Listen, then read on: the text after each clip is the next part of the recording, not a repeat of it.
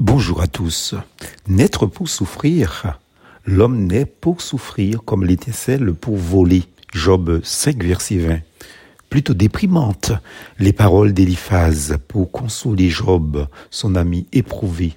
Mais c'est vrai, si Dieu est bon, pourquoi souffrons-nous? Nous avons du mal à accorder la bonté de Dieu avec la réalité de la misère humaine. Nous concevons mal les peines, les tribulations, la maladie, les échecs et la mort. Pourtant la Bible est formelle. Malgré les difficultés que nous rencontrons, Dieu est bon, dit le psalmiste, car Dieu, mon Dieu, est si bon. Psaume 59, verset 18. Confirmant cette déclaration, Jésus dit même qu'il n'y a de bon que Dieu seul. Marc 10, verset 18.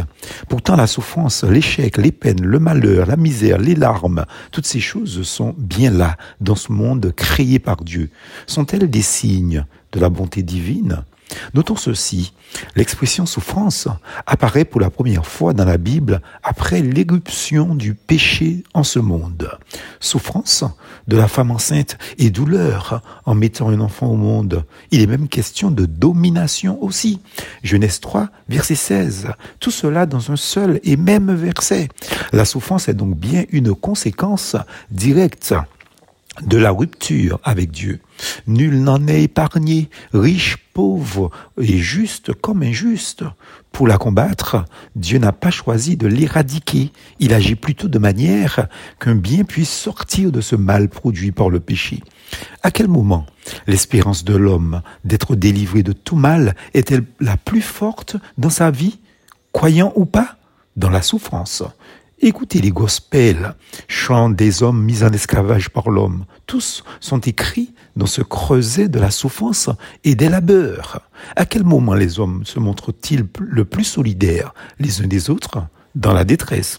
D'où naissent les plus grandes œuvres de bienfaisance, d'actes d'amour, si ce n'est de la compassion d'hommes et de femmes émus par la misère de leurs prochains, du moins de certains. Par ailleurs, pourquoi Jésus, sans mal en lui-même, a-t-il tant souffert?